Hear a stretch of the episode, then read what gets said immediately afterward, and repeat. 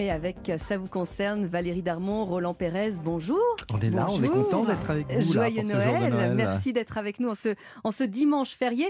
On va commencer avec vous, euh, Roland, et cette toute nouvelle disposition issue de la loi climat. Elle est envisagée par le gouvernement. Elle vise à supprimer les vols intérieurs de courte durée en France. Et puis on verra également euh, l'autre, euh, les conséquences des préoccupations liées au climat, l'entretien obligatoire des chaudières. Mais on va commencer euh, par cette suppression. On peut plus voyager?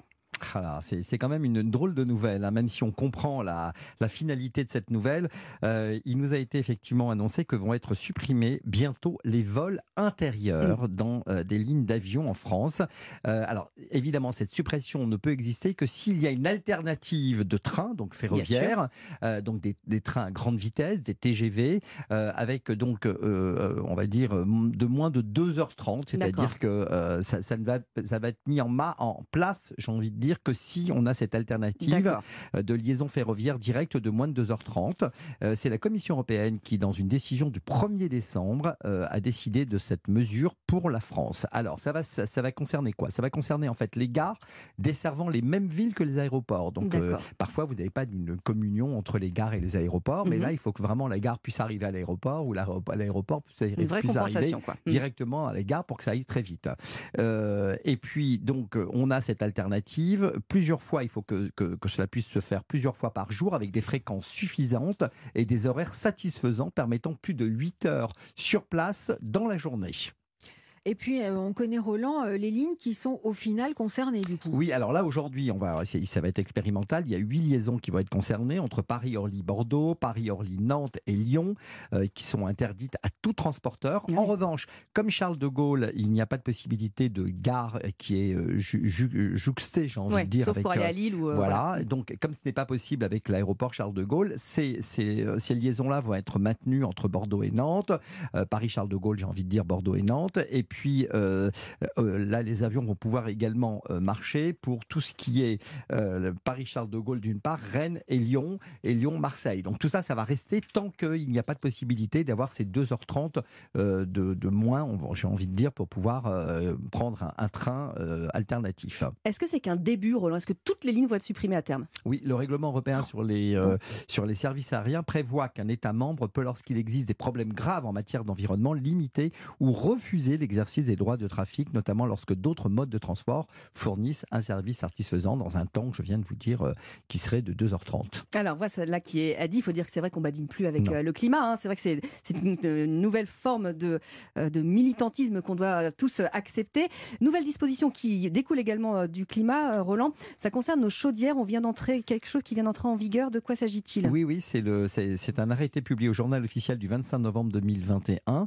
Elle aussi, plan sobriété énergétique mhm. oblige, contrôle annuel obligatoire de l'état de la chaudière dans un logement individuel ou immeuble collectif, avec la vérification de la présence d'un thermostat, ce qui n'était pas le cas avant. Il n'y avait pas forcément de thermostat, donc il va falloir remettre nos chaudières au, goût du jour, j'ai envie de dire. Euh, alors, euh, et, ce, j'ai envie, de, j'ai envie de vous préciser, quelle que soit l'énergie utilisée, hein, gaz, fuel, bois, charbon ou multicombustible, les pompes à chaleur, les appareils de chauffage avec ventilation sont également concernés. Mais pourquoi une telle obligation, Roland? Parce qu'en fait, un, matériel de chauffage non révisé et mal réglé entraîne des surconsommations importantes mhm. d'énergie de l'ordre de 8 à 12% C'est le ministère de la Transition écologique qui le précise. De plus, une chaudière non régulièrement entretenue produit davantage de gaz à effet de serre. Alors, c'est quoi euh, la sanction si jamais la chaudière ne respecte pas ces normes? Alors, vous êtes locataire, vous êtes bailleur, euh, eh bien, euh, le propriétaire pourra retenir sur le dépôt de garantie ben, le montant de l'entretien que vous n'avez pas effectué et mhm. votre, votre assurance surtout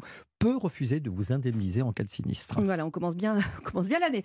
Euh, Valérie, avec vous, on va voir que tiens, si on s'est raté un petit peu sur les cadeaux de Noël euh, euh, hier au pied du sapin, c'est peut-être qu'on n'avait pas suffisamment concerté les avis en ligne. Mais ces avis, est-ce qu'ils sont fiables finalement? Eh bien, pas tous, hein, évidemment. Hein. Alors, qu'il s'agisse de faux avis positifs postés par le professionnel ou par son agence de communication, ou d'avis négatifs rédigés par un concurrent, les faux commentaires sur les sites en ligne nous trompent tous. J'en ai fait les frais d'ailleurs sévèrement récemment louant un appartement pour un week-end. Ah ouais. Eh oui, et pourtant la pratique des faux commentaires est interdite en France. Hein. Alors comment reconnaître un faux avis? La réponse ce matin de Jean-David Lépineux, qui est fondateur d'Opinion System, organisme spécialisé dans le recueil, le contrôle, la diffusion d'avis clients. C'est le seul acteur français à bénéficier d'une triple certification AFNOR. Tout d'abord, pour savoir si un avis client est un vrai avis, la première chose, c'est de regarder le site sur lequel vous regardez. Par exemple, je vous prends un exemple concret, si vous allez regarder sur Google, vous savez que sur Google, n'importe qui peut venir déposer un avis. Donc bien entendu, les faux avis peuvent apparaître sur Google. Ça, c'est déjà un des premiers points. Le deuxième point, si vous regardez les avis clients sur un site et que vous regardez la source, si cette source vient d'un gestionnaire d'avis qui utilise une norme, notamment la norme NF d'AFNOR certification, vous pouvez être sûr que le processus de recueil est un processus qui est certifié et contrôlé. Donc ce sont les deux façons euh, de faire pour recueillir, pour contrôler les avis s'ils sont vrais ou faux. C'est d'abord d'identifier la source.